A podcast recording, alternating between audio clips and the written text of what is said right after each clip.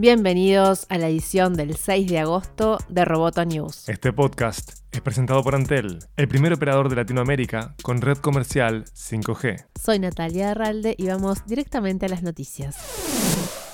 Los reguladores europeos analizan si Alexa de Amazon, el asistente de Google y Siri de Apple violan las normas de privacidad, según informó Bloomberg. La investigación estaría en las primeras etapas de recopilación de información. Esto se produce después de que los legisladores estadounidenses cuestionaran cómo Alexa maneja los datos de los niños y qué escuchan exactamente los dispositivos. También hay dudas sobre la escucha de grabaciones por parte de las empresas con fines de control de calidad. Mientras tanto, Google Google y Apple anunciaron que dejarán de escuchar las grabaciones de voz capturadas por sus asistentes virtuales. Buscan soluciones alternativas para no infringir la ley con un mal uso de esta tecnología.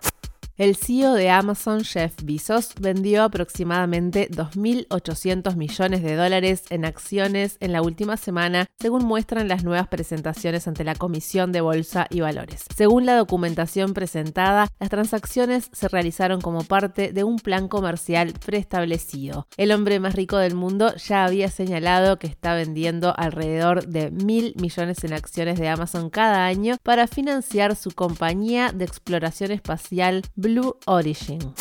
El plan B de Huawei, que incluye un sistema operativo propio como alternativa al Android, podría debutar antes de fin de año. El nuevo sistema se conoce como Hongmeng OS y también como Arcos. El nuevo dispositivo se lanzaría a un mercado reducido y de gama baja y media. Según Global Times, el nuevo teléfono podría lanzarse junto al esperado Huawei Mate 30. Huawei ha concebido a Hongmeng OS como una estrategia a largo plazo y más enfocada en Internet de las cosas.